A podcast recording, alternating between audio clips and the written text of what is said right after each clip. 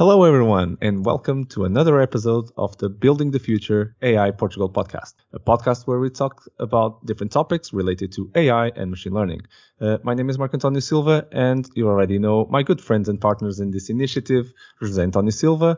Hi, José. Hi. And Vitor Santos. Hi, Vitor. Hello. Hi, hi. So you may be wondering, uh, why am I talking again in English? Um, and you would be correct to wonder that, uh, because we have another amazing guest today uh, to join us in our conversations about autonomous drones uh, and simulated environments. She's the tech lead with uh, more than 50 years of experience with both startups and corporations. She has a, a very broad experience uh, bringing um, emerging, bringing emerging technologies and to business. She's Guada Casuso, the lead program manager at Microsoft AirSim project, and uh, a great and open source platform that you we're gonna for sure have a lot of time to talk about in this in this episode and many other things. Thank you very much, Guada, for joining our conversation today. It's a huge pleasure to have you as our guest. Awesome. Thank you, Marco. It's a pleasure to join the podcast today. Really excited to be, you know, with you guys and uh, talking about all these amazing technologies. As you said, you know, simulations, uh, drones, you know, what else we can ask for, right? that's great. That's great. And um, let's kick this conversation off. Maybe uh, for the people that don't know the the Microsoft AirSim project, uh, would you would you mind doing a quick introduction for for them? Yeah. So AirSim is a simulation platform for uh, drones and, and robots. It started more than five years ago uh, within Microsoft Research with the goal of train uh, the vehicle's intelligence. Basically, these uh, researchers were flying drones and crashing uh, them as they were testing the different AI algorithms. So they were looking for a more efficient and safer way to do that. And at that point, it was uh, the emerging of technologies like Unreal Engine, even Forza, you know, others, great gaming technologies bringing photorealistic environments. So they started to see that as an opportunity to bring physics and use that as these training sandboxes for AI.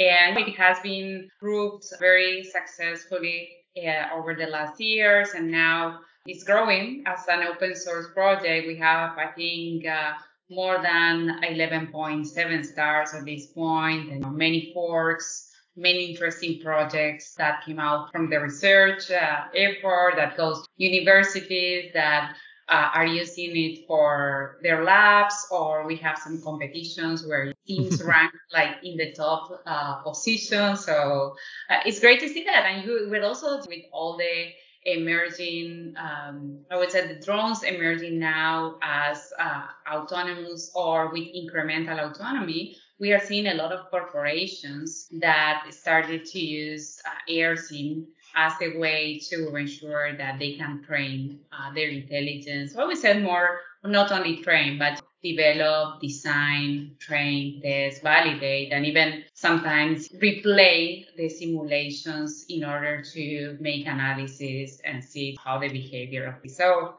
just amazing space and amazing to see how this uh, project has been growing over the last year. Uh, first of all, congratulations on this because it's it's it's an amazing project. I, I remember one competition. I think it was on uh, on the Microsoft Build. I was on, on, on the Build event, and you guys were doing a competition around. Uh, was it finding a unicorn uh, with a drone uh, in a in a football field or something like that? There, there was this yeah. toys not, not not toys like uh, animated objects like ponies and stuff like that. And then there was one of them that was a unicorn and you needed to find it really fast. Uh, whoever found it faster or could program an ai to do this faster uh, would be the winner for that competition. It was very very fun.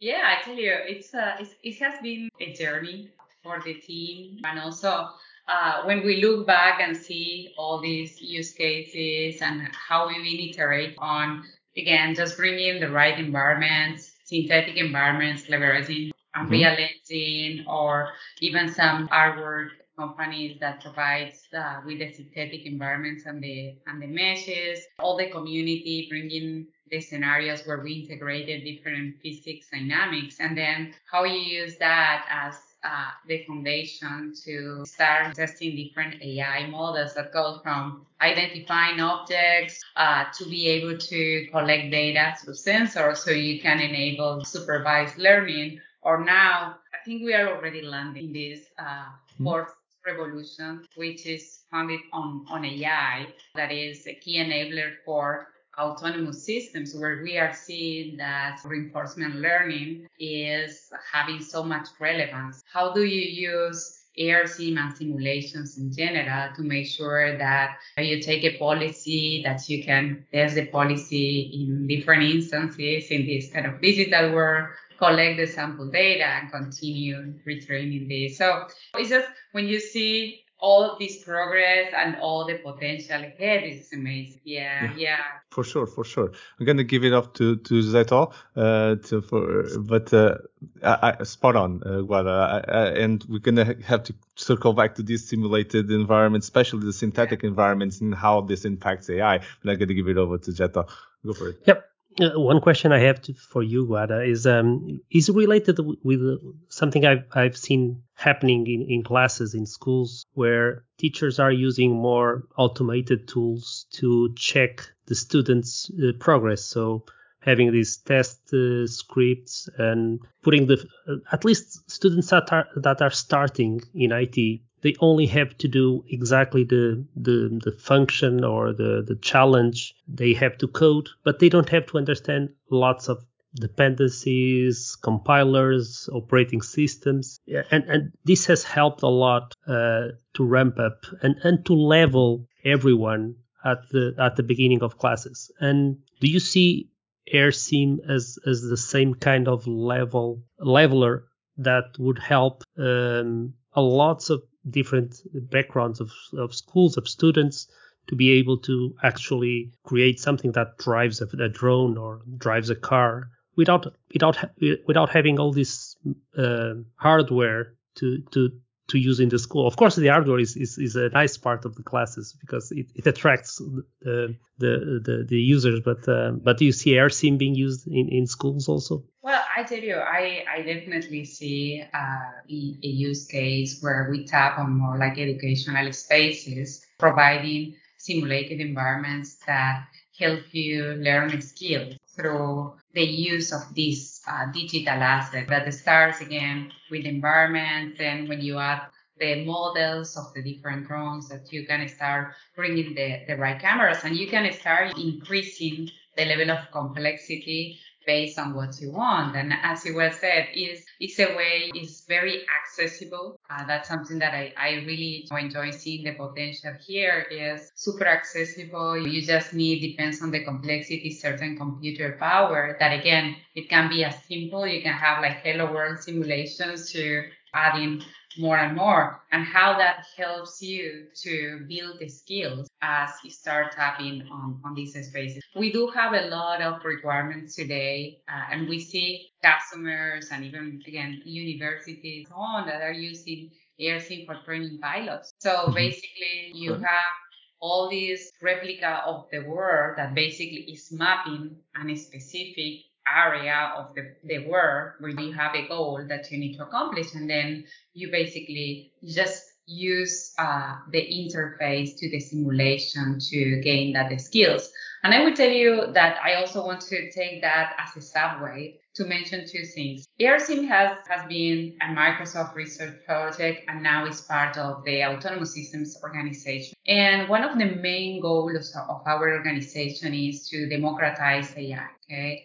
How do you do that? Is basically adding these levels of abstraction over very complex technologies where you don't need uh, advanced skills in order to be able to access that and enable businesses uh, to solve specific challenges. That's one of the big missions of my team, which definitely AirSim is part of that. We also have Project Bonsai, uh, that is how do you bring brains to machines and how do you uh, help with the infrastructure to bring your right models and you know you orchestrate those so that's one of the big priorities that definitely align with microsoft goals right where we want to democratize technology But in this case, we want to make it very accessible. Then on the other side, uh, it's not only about teaching machines how to um, how to gain intelligence, but it's also how do we take all this amazing knowledge that we have in the field already? If you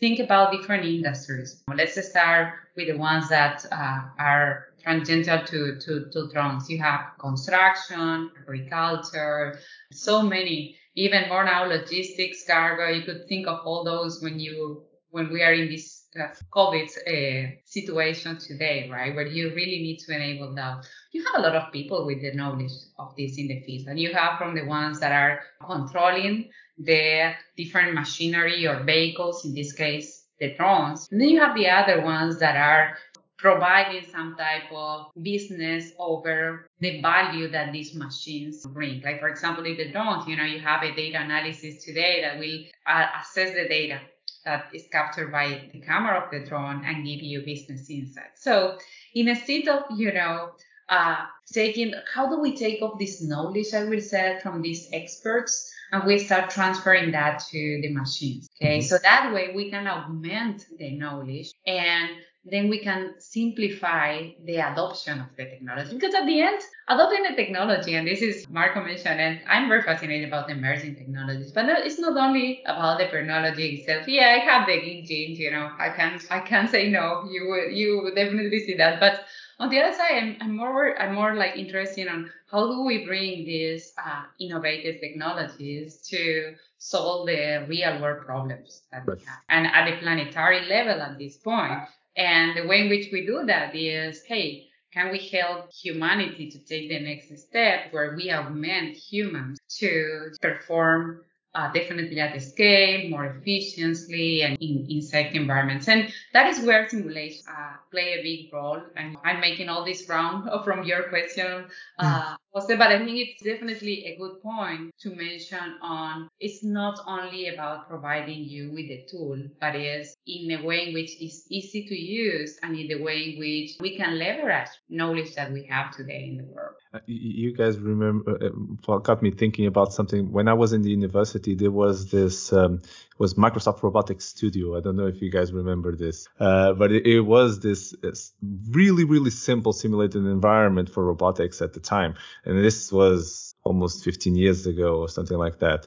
Uh, but it, it's to, to your point, was to the power of uh, having this simulated environment, how to accelerate this. I wasn't able to, at university as a student, be able to reach out and get a, a robotic arm or, or even an, uh, a, a, full a full robot at the time. There were no drones at the time, so guys, feeling a little bit old now. But uh, uh, I, I, could, I wouldn't play around with drones, but I was playing around with robots, and uh, uh, it was only possible possible in simulated environment. Today, maybe drones are a little bit more accessible, but still, uh, to train this at scale, I would challenge that uh, you would need a simulated environment, as you do in any other machine learning environment, in any other machine learning problem. You need to, like you, you, you I love the term sandbox. You need, you need to create a sandbox where uh, you, you can do this. Uh, and uh, yeah, lo- love that. I just wanted to uh, underline the, the, the, the, that fact because I think that's the real value.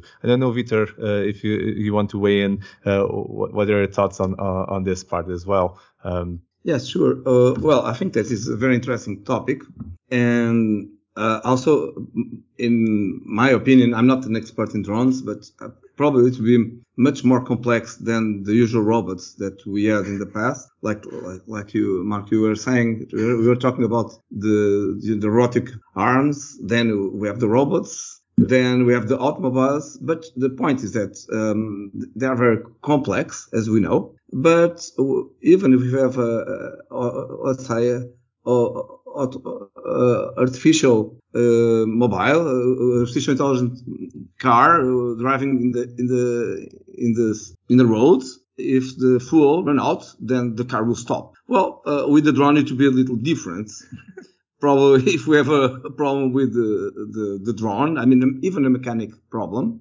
uh, then probably, well, two things can happen. The drone will just fall down and it should be a problem for a drone or it can be a problem for some other, uh, someone else. as the drone can fall uh, On on the head of someone. So we have a big problem. And so um, um, probably it should be much more risky, much more complex. Um, well, into, I, I, I'm, uh, like I said, I'm not an expert in aeronautics, but uh, I, I believe we have some air navigation rules that are very strict Mhm.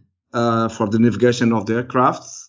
Do we have these type of rules for the drones? Because probably in the future we have a crowd of, of drones. Um, do we have rules for the mechanics? Uh, will these systems will be, let's say, self-monitoring about their conditions, their flight conditions, uh, how they will interact with people if they are delivering or, or just providing a service to someone. So, um, uh, as you can see, I have more questions than things to state. So, uh, I would point. like, I would love to hear Guada to, to elaborate a little on this. Yeah, so so a, a lot of thoughts here. And before before answering Vitor, I always said, Marco, you re, you remind me to you know when I started uh, with a lot of the IoT stuff. Uh, I had this uh, gadgeteers kit. I don't know if you guys remember. I feel a little bit old about saying gadgeteer, but that was one of the first Microsoft drones kits that we have, and it was extremely complicated to get those. And I was already, you know, I'm but I was already in US. But even with that, every time that you needed a part or so, it's, it's, it's just, you know, it, it continues being a challenge, I think, to just experiment today with robotics. Yeah, if you don't have the, the right knowledge, and we are all learning, I think, in this space, but then imagine that complexity if you have to move from experimentation to go and operate in the real world, right? And it's not only about having the hardware, but it's also being able to put these vehicles. We are talking about drones today, but you could think about even ground robots for delivery, the ones that are definitely uh, taking a lot of relevance currently, as well as autonomous driving car that has been out for a while. Which you can't just put them in the real world in the current infrastructure that is not ready for uh, autonomy, and you have to share the space, either terrestrial or aerial, with other managed traffic and humans and conditions. So that is where simulations came as a very strong tool to enable. And first, I also want to to say that we should reflect on the fact that simulations are not new. Simulation has been used, you know, in many industries or many spaces for long. It's just that as we are enabling autonomy today in the world, the need of having photorealistic simulations where basically you can mimic exactly the same scenarios that you have in the world today and have different views, variations that can go to weather conditions, time of the days, different geographies, and then you, you can have uh, variables around traffic rates or how humans could behave in certain conditions or animals such. That brings a combination of variables uh, that you have to definitely ensure that you you have right as part of simulation. So when we think about um, AirSim and the role of simulations on the autonomous systems world, we see as a way in which we, we definitely uh, invest a lot on the, on the perception side to make sure that we can leverage the different sensors, cameras that can help these vehicles and agents to navigate the world. But then also at the same time is how do we integrate the current physics simulations platforms like MATLAB, Simulink, or others that has been existing for so long and they prove to be amazing in, in the specific uh, use cases. And Microsoft has a long-term partnership with a lot of these companies. So we try to make sure that we can provide this platform sandbox, uh, Marco, where you can plug all these components. And AirSim brings uh, these APIs. And the other uh, thing iterating on that is what Vitor mentioned. This is about safety and this is about the real world. So if you want to take the use of autonomous vehicles and let's again focus on simulation, sorry, on drones, where you have, you will have autonomous drones in the skies performing different type of uh, missions or tasks that goes from delivery, inspection, urban aerial mobility. Aerial taxis will be here in a couple of years as well, and we will have that in the air. So how do you provide the right infrastructure, airspace, the confliction that you have, UTM services? UTM stand for Unmanned Traffic Management System. That is exactly how you rule basically the uh, the air for these vehicles. And you have to have in consideration that when you test the vehicles before operating, you have to consider their physics. Are they working properly under these certain conditions? Battery level. How about like object avoidance or how do they see one with each other, respect their roads? And all those things are scenarios that we are looking to enable. And we're working very closely with the customers, uh, the industry in general, as well as trying to build the right lines with the regulators. Or there are many initiatives or programs today around the world, including Europe, that are supporting test flights to ensure that uh, we can study, explore uh, use cases with different variations and making sure that once they are operating in the real world, they already pass a threshold. And again, that we can set the right standards. Because Peter, that's that's I think that's the number one priority today for the full industry when we think about how we evolve the drones uh, or the UAVs and manage aerial vehicles. I'm sorry that I am using all these terms, but they are good. part of the the, the but, uh, space. But well, but do you, you mean that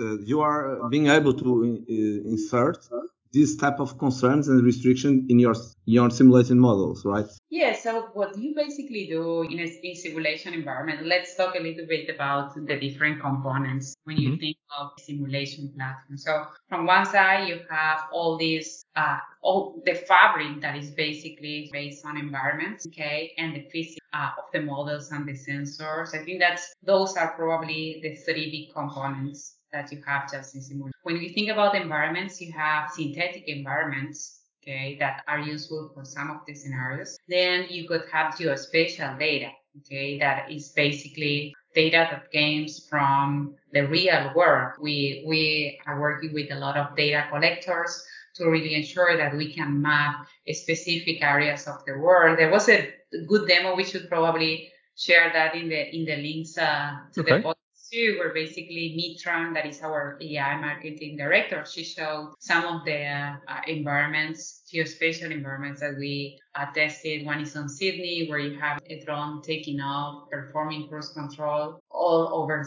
Sydney, and then performing auto landing in uh, close to the Opera House. So those environments has to be has to be proper. I would say properly set in order to ensure that you can capture enough ground truth and that you can leverage uh, the perception mechanisms of your of your vehicle as well as the physics, right? So that's one piece. Then on the other side, you have all the space. When you think about drones, you can go from multicopters that are kind of like the DJI drones. You probably are familiar with that. And then you have the fixed wings. That is another type that are the similar eVTOLs and stuff we have today. Mm-hmm. Those models as well.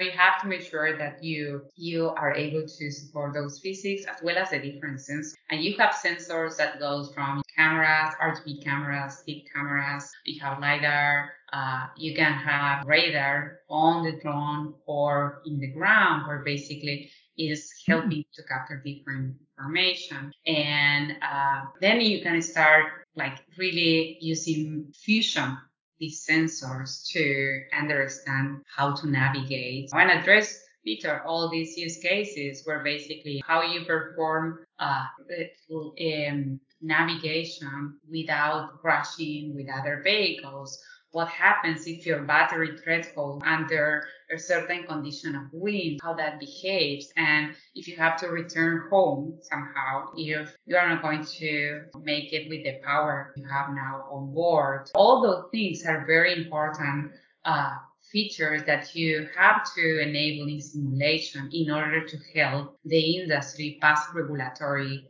requirements today. So we are testing all these scenarios and again, it's, it's kind of a, a, school for the vehicles as well because they start with very simple simple intelligence and then um, we like to think that this is the, the loop, right? Where basically the drones are able to, or the vehicles are able to sense. How they, that's how autonomous systems work. You sense, then you plan what to do, and then they act.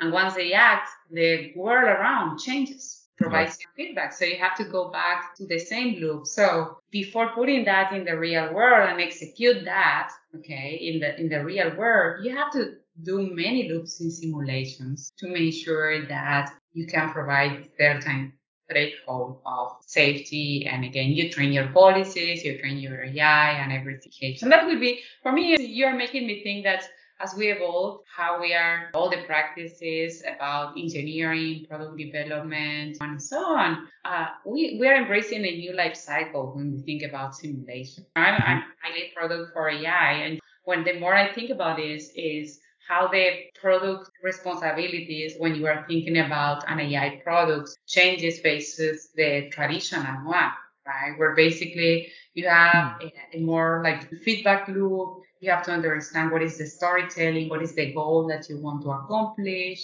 There are similarities on the previous approach of software development from any product. But then hmm. when you think about the AI, that changes and simulations has to be part of that. Eh, you got me thinking to, to, to one point is similar to how we humans do the same thing with flight. So before you, you go into a, a, a Boeing, you, you, you, you need to go through school and that school is all uh, mostly simulated and some of it uh, is, uh, is real world. Uh, we're talking the same thing, right? You're, you're saying that most of this in the future uh, in terms of training these drones will have to be simulated because that's the only way to scale and to be safe uh, to, to your point of safety. But uh, then you, you move to a, a subset where this is safe a lot safer than it was in the beginning, safe enough for you to do a, a live test run or two, and then okay, this is this now is is is close to to to our end product and our goal. This is a great point uh, to to think about uh, how to take advantage of simulations in in so many many many points. Uh, Zeto, do you want to weigh in? Yeah. I, I want to ask Guada if um, in this in these scenarios in these um, test cases for the things that people want to, to, to, to test their new codes or their, their new solution for. Are there any test beds already developed, like uh, strange windy conditions or things that can happen but um, hardware developers or software developers they want to test for those scenarios? Do you know of a work like that that is public uh, yeah. and share it? Yeah, if you go in fact to the the GitHub repository of AirSim, we do have uh, different uh, doc- the documentation itself covers scenarios where you can download binaries. The binaries has their, the last release and environments incorporating that. You have a set of environments. And then AirSim runs as a plugin on top of Unreal Engine. We do have support for Unity, although Unreal is more advanced at this point. Uh, and you can use Unreal to work and adjust the certain variables Okay, we do have a configuration file for some things, but then you can also use Unreal to make sure that you test in different wind conditions. Uh, that again, you can enable the different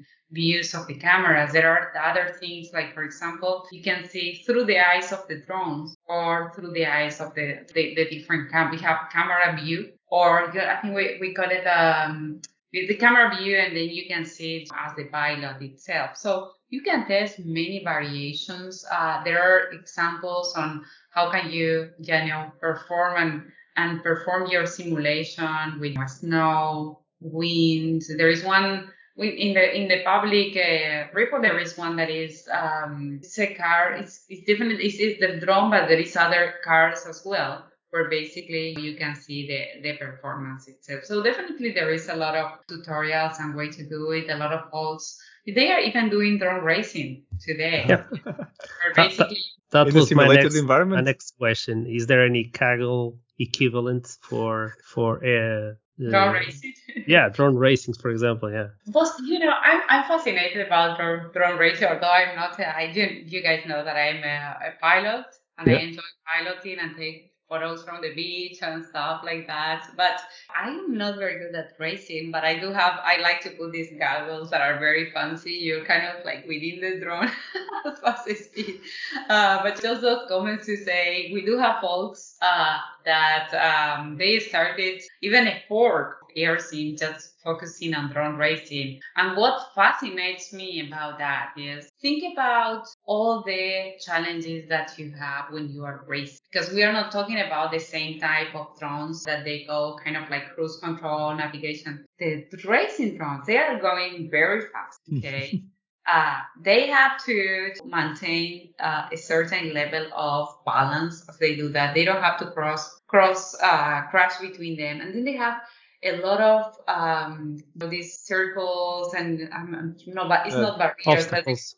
but obstacles. Thank you that they have to you know go through and everything. So it's a very hard problem to solve. So if you are able to train these drones in simulation, I tell you something, you can translate all the learnings from that scenario, the drone racing, to really solve the problems that you have in, so in you are mixing our ads so so basically you're saying that your AirSim is good to to yeah. adapt our brain to train our brain to perform better so well, is is AirSim programming some some physical physical pilots now no, no, no. I, we're we're not programming uh, humans. Uh, we we definitely help and you know try to try to uh, support pilots better. Mm-hmm. And I feel in that path, I will guarantee that you will learn better because uh, I feel, you know, and this is a kind of a, it's also a philosophical point that I have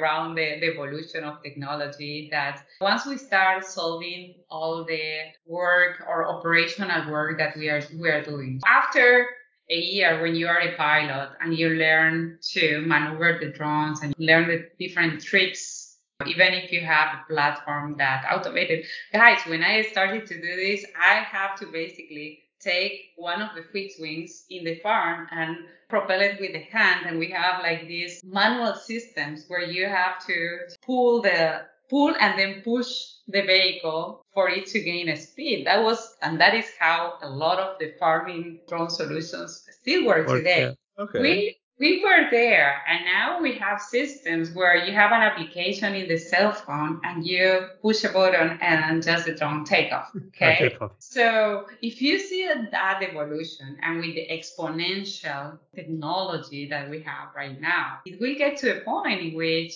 we are going to be challenged to start thinking ahead of things that we don't see today just because we are worried about the operations. So that's just ABC operation and ensure safety. You know, it's it's a journey, okay? But I feel that all these technologies will help us develop those skills. And there is an angle that is very important. I want to reinforce safety. Uh, I think that safety has to be uh, part of this from the early beginnings. We, we within the autonomous systems organization and Microsoft, we always take a, a multi-layer approach to this thing where basically it's not only on providing safe AI or responsible AI or intelligence from the design. It has to go in all the steps and all the layers to guarantee that you have vehicles and autonomous systems that are not going to represent the risk. Mm-hmm. And simulations are again part of the enabler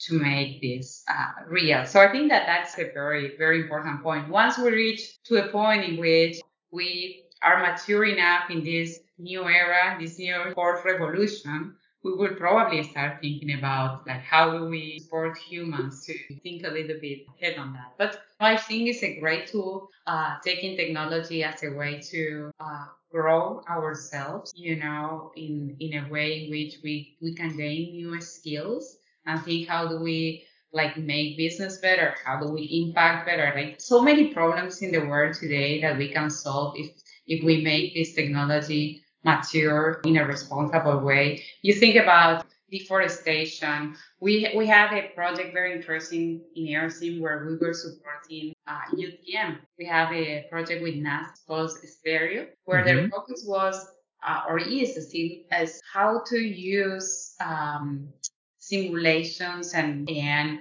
HoloLens and mixed reality to support emergency response situations. So imagine if you have firefighters in in in a you know forest that is on fire and you, have to deploy vehicles and people to support the recovery of that. Uh, it's it's really demanding in a lot of angles. So mm-hmm. from one side is communications are normally not really good in general for that. How do you start make sure that everybody like have the same level of visibility of what is going on inside, right?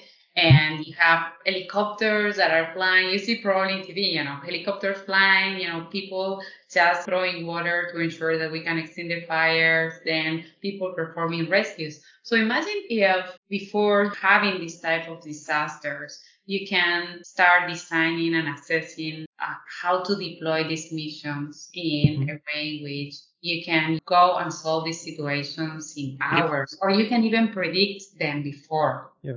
Even the even the protocols between each drone and airplane and how should they should they should move away when when someone is throwing water. And absolutely. all of this can be coordinated. It's it's a distributed operating system right? Absolutely. Absolutely. It's such an important thing where basically we we definitely can can support a lot of these scenarios. And as i said it's hopefully we can predict them and uh, avoid that they happen. You know, that is that is definitely a lot of people is using today uh, drones to capture data from weathers over oceans so they can predict uh, floods or, or other natural disasters. So, you know, the technology is there. And again, I think that we can definitely uh, help on that. And, you know, I'm excited. I see AirSim brings a lot of, uh, of value, autonomous systems in general, and we will see how these uh, continue evolving. Uh, you you got me thinking when you're talking about NASA and and the settings that you you,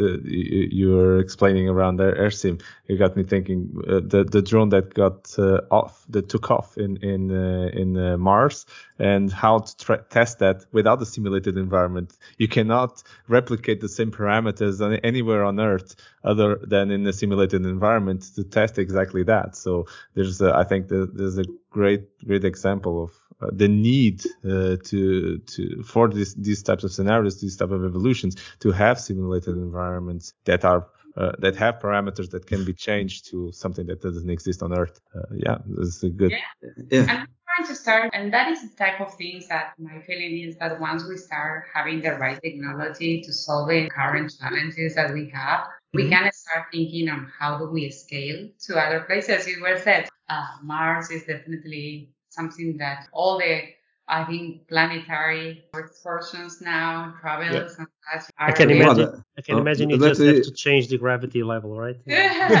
the rest is uh, almost the same.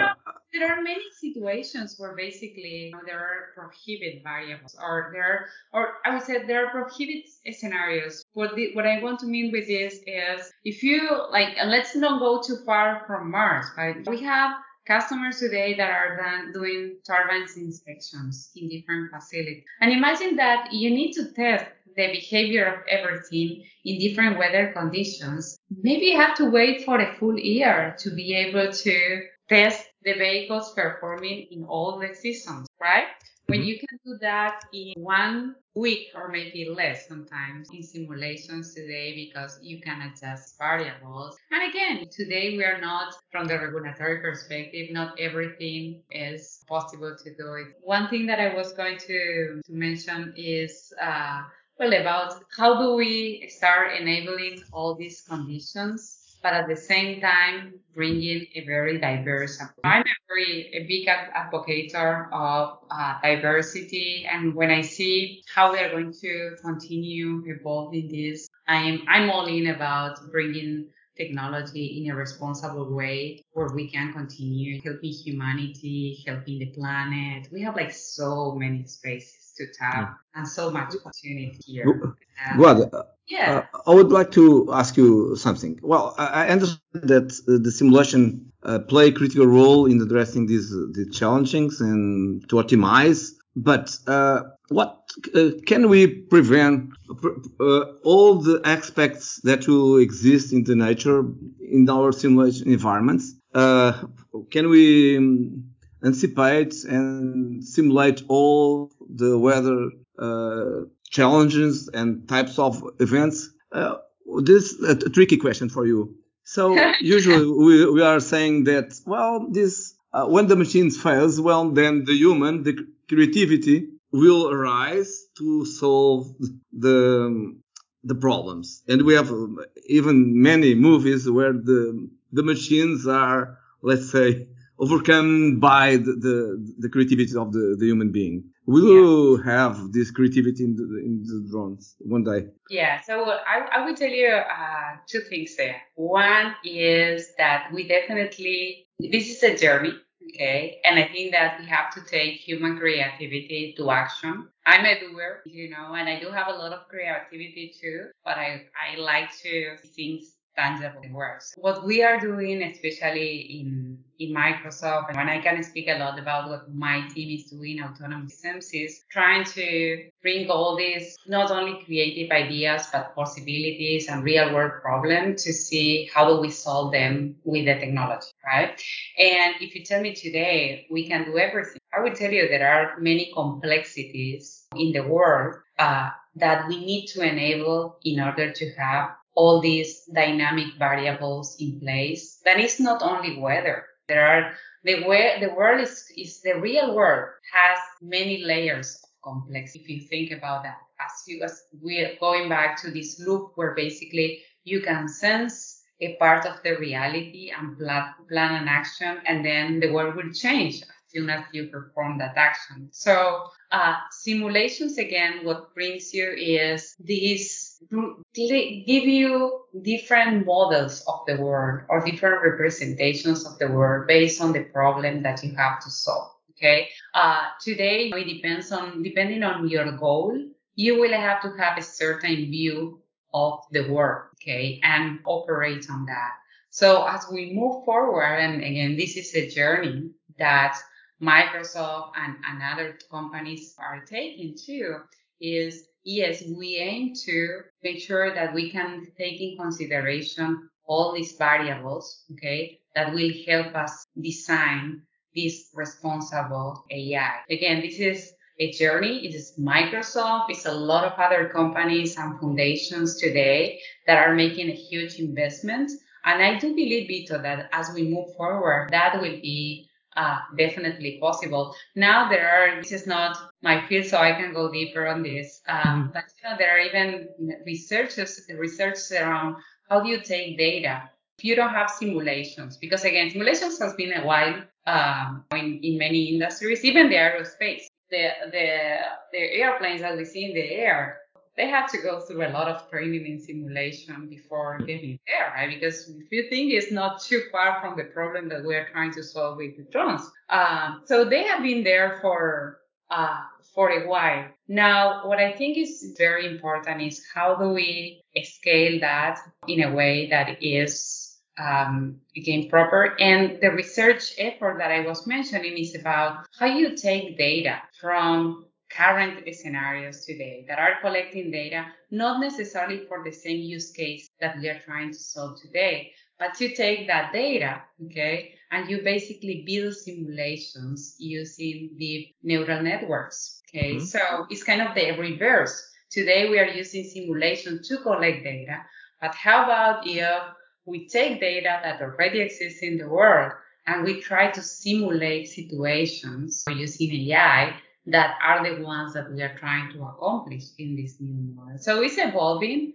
And uh, that was a long answer, Vito, but I think we are in the journey. And I believe that we are in the right track. As I see a lot of great people with the a huge sense of accountability and responsibility to make sure that we land this uh, properly. And as I said, and I want to get back to the topic of diversity again, is um, I, am a huge advocate sort of diversity when I said not only being being a woman Latina in technology, I have like many many layers of diversity at this point, and um, I want to see a world that is represented digitally too with all these perspectives where we uh, can guarantee that if you have humans there, you can really bring expertise from all these diverse uh, type and and that we can again have these perspectives uh, well channeled in the in the technology. So for me, that is a this is a very important topic.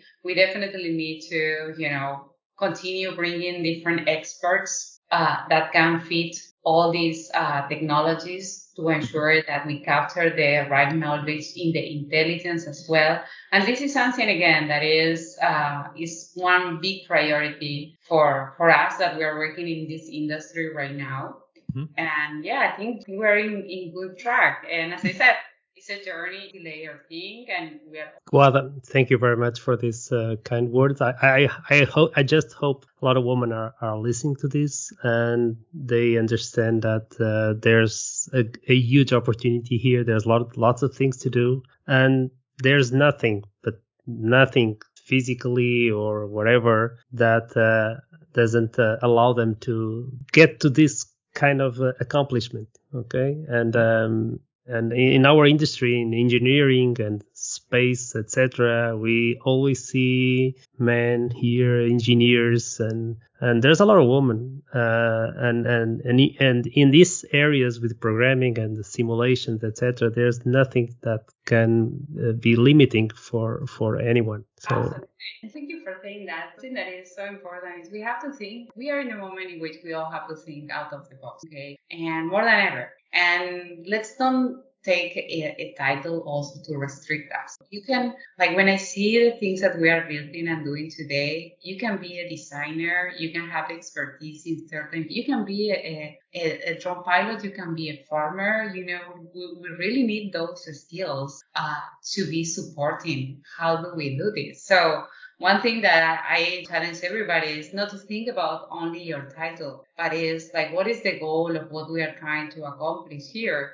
And then just try to embrace that. And once you have any specific thing that you want to do and an area where you want to impact, I tell you, reality will unfold. You don't have to worry about that. And people like you guys and others will always support to to help people again fulfill their the dreams, career, passion. And at the end, something that I have to say, guys, I have a lot of fun with this. And, and I think that's a huge part uh, that we have to consider when we choose a career or what to do. Right? Yeah, for sure, for sure. I couldn't imagine a stronger message. Uh, thank you, Guada, for sharing that message. Um, and um, let's move to our next segment.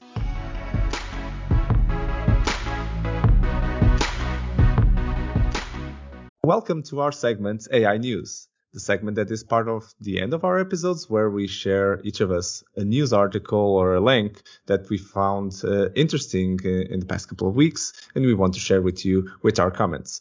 Um, I just want to remember you that uh, the links uh, are in the description of this episode. If you want to have a full read uh, of, of them, just check out the, the description. As we have a guest today, Guada, I'll give you the honors of opening up our segments today. What do you bring to us? So, would encourage folks to go and check two uh, two sites. One is the, the link to the AirSim GitHub repo. We have a lot of things there, uh, examples as we mentioned, or scenarios. Uh, the source code is is available for everybody to uh, go and extend it, customize it, and we do have some uh, binaries. So you just can download the binaries and run it and uh, even without Unreal in some cases, uh, you can basically use the Unity version if you want that as well.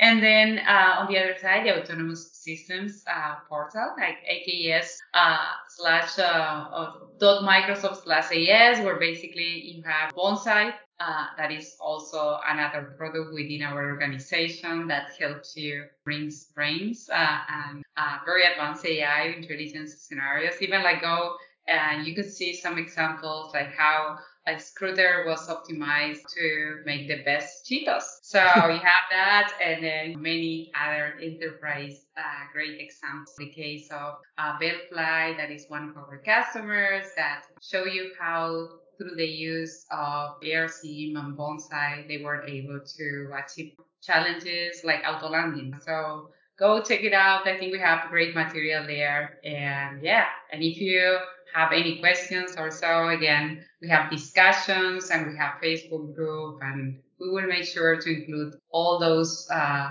links uh, yeah. in the yeah thank yeah, you yeah. yeah, thank you for sharing and uh, to, to, to our listeners uh, take the time to, to, to download and have fun because that's a lot of fun it's a lot of learning as well if, but there's a lot of fun as well on uh, on the AirSims uh, so t- take take the, the, the advice and, and go for it um, Vitor uh, and yourself what do you bring for us today well, uh, what I brought is not, not, exactly new. It's more like an information, but in my opinion, it's a very interesting uh, information. So I, I guess that all of us, we are aware about the Horizon program from European Community. Mm-hmm. And so the new program, Horizon program is called Horizon Europe. And what is interesting is that uh, in this new call, there is uh, a particular call that, that is dedicated to the use of artificial intelligence in democracy. So how can uh, we use artificial intelligence to improve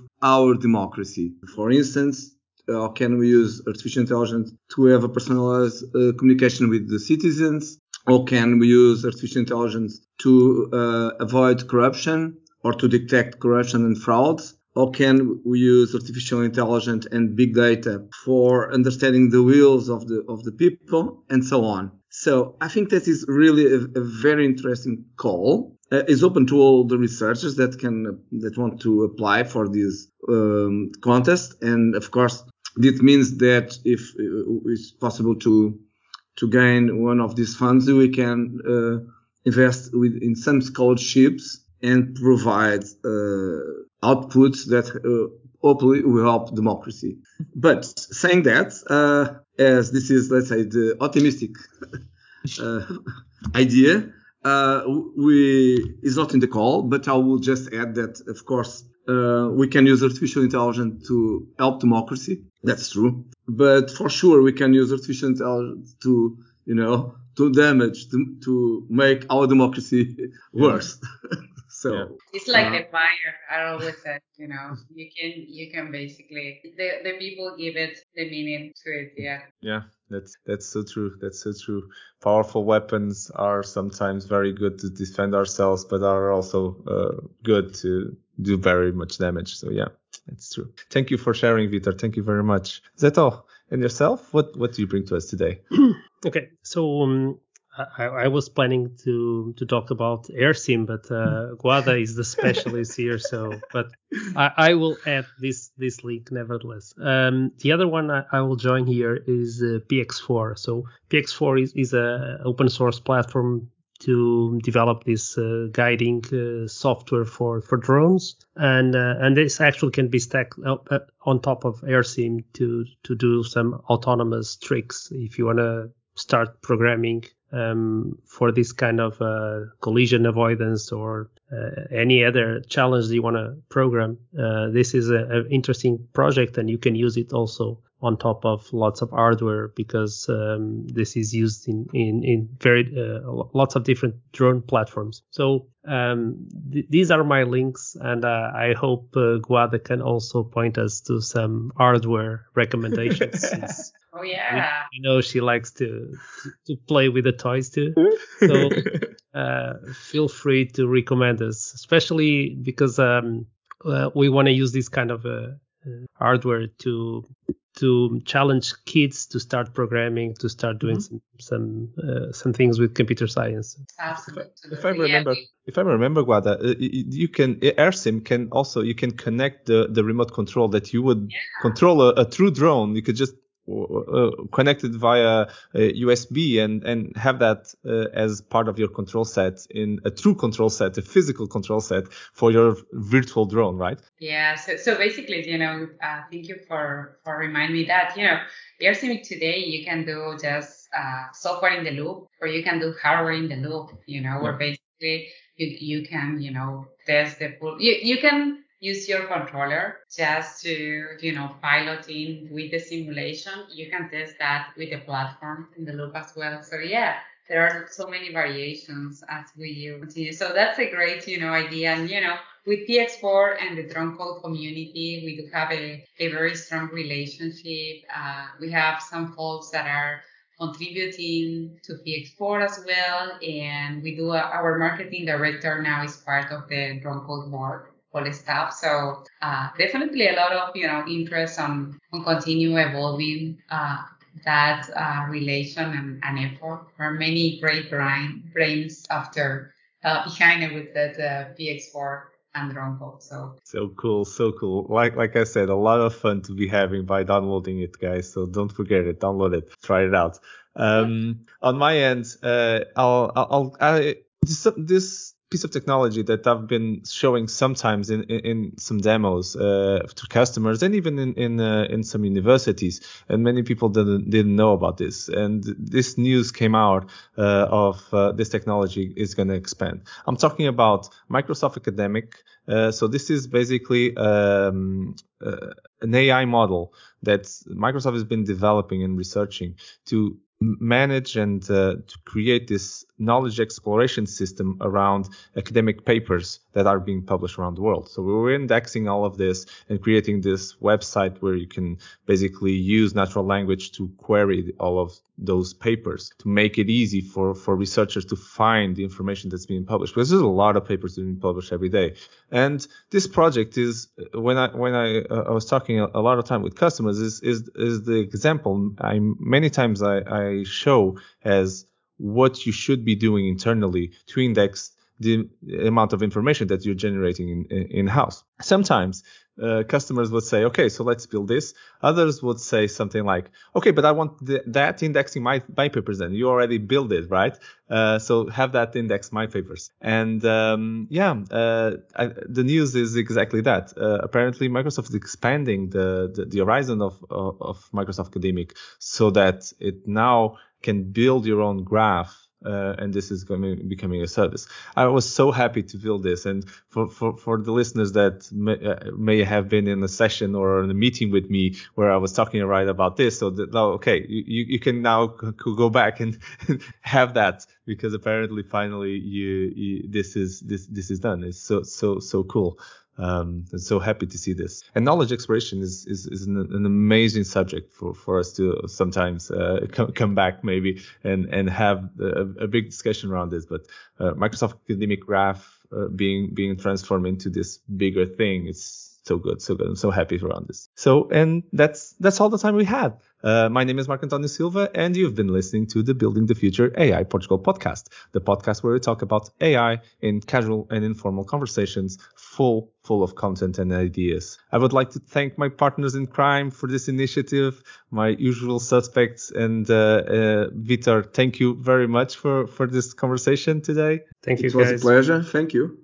Thank you, Zeta, as well. It's always a pleasure to chat with you guys. I have to say a very, very deep and special thanks to Guada Casuso for adding a great and amazing perspective and depth to this conversation. I, I, had a lot of fun today. I learned a lot personally, and hopefully every everyone uh, of our listeners had learned as well. Thank you so much, Guada. Thank you, guys. Thank you for inviting congratulations on your contributions and just wanted to say you're an amazing inspiration to women in technology everywhere. Uh, check out Guada's profile and follow her work. You won't regret it. Uh, in case you have any feedback, ideas, suggestions, or just uh, want to ping us, uh, you can reach out to us uh, via email at podcast at buildingthefuture.pt. We love to hear your thoughts and ideas. Stay tuned for our next episode in our usual two week pattern. until then, thank you for listening and let's continue to activate Portugal and build a better future with technology. Thank you all.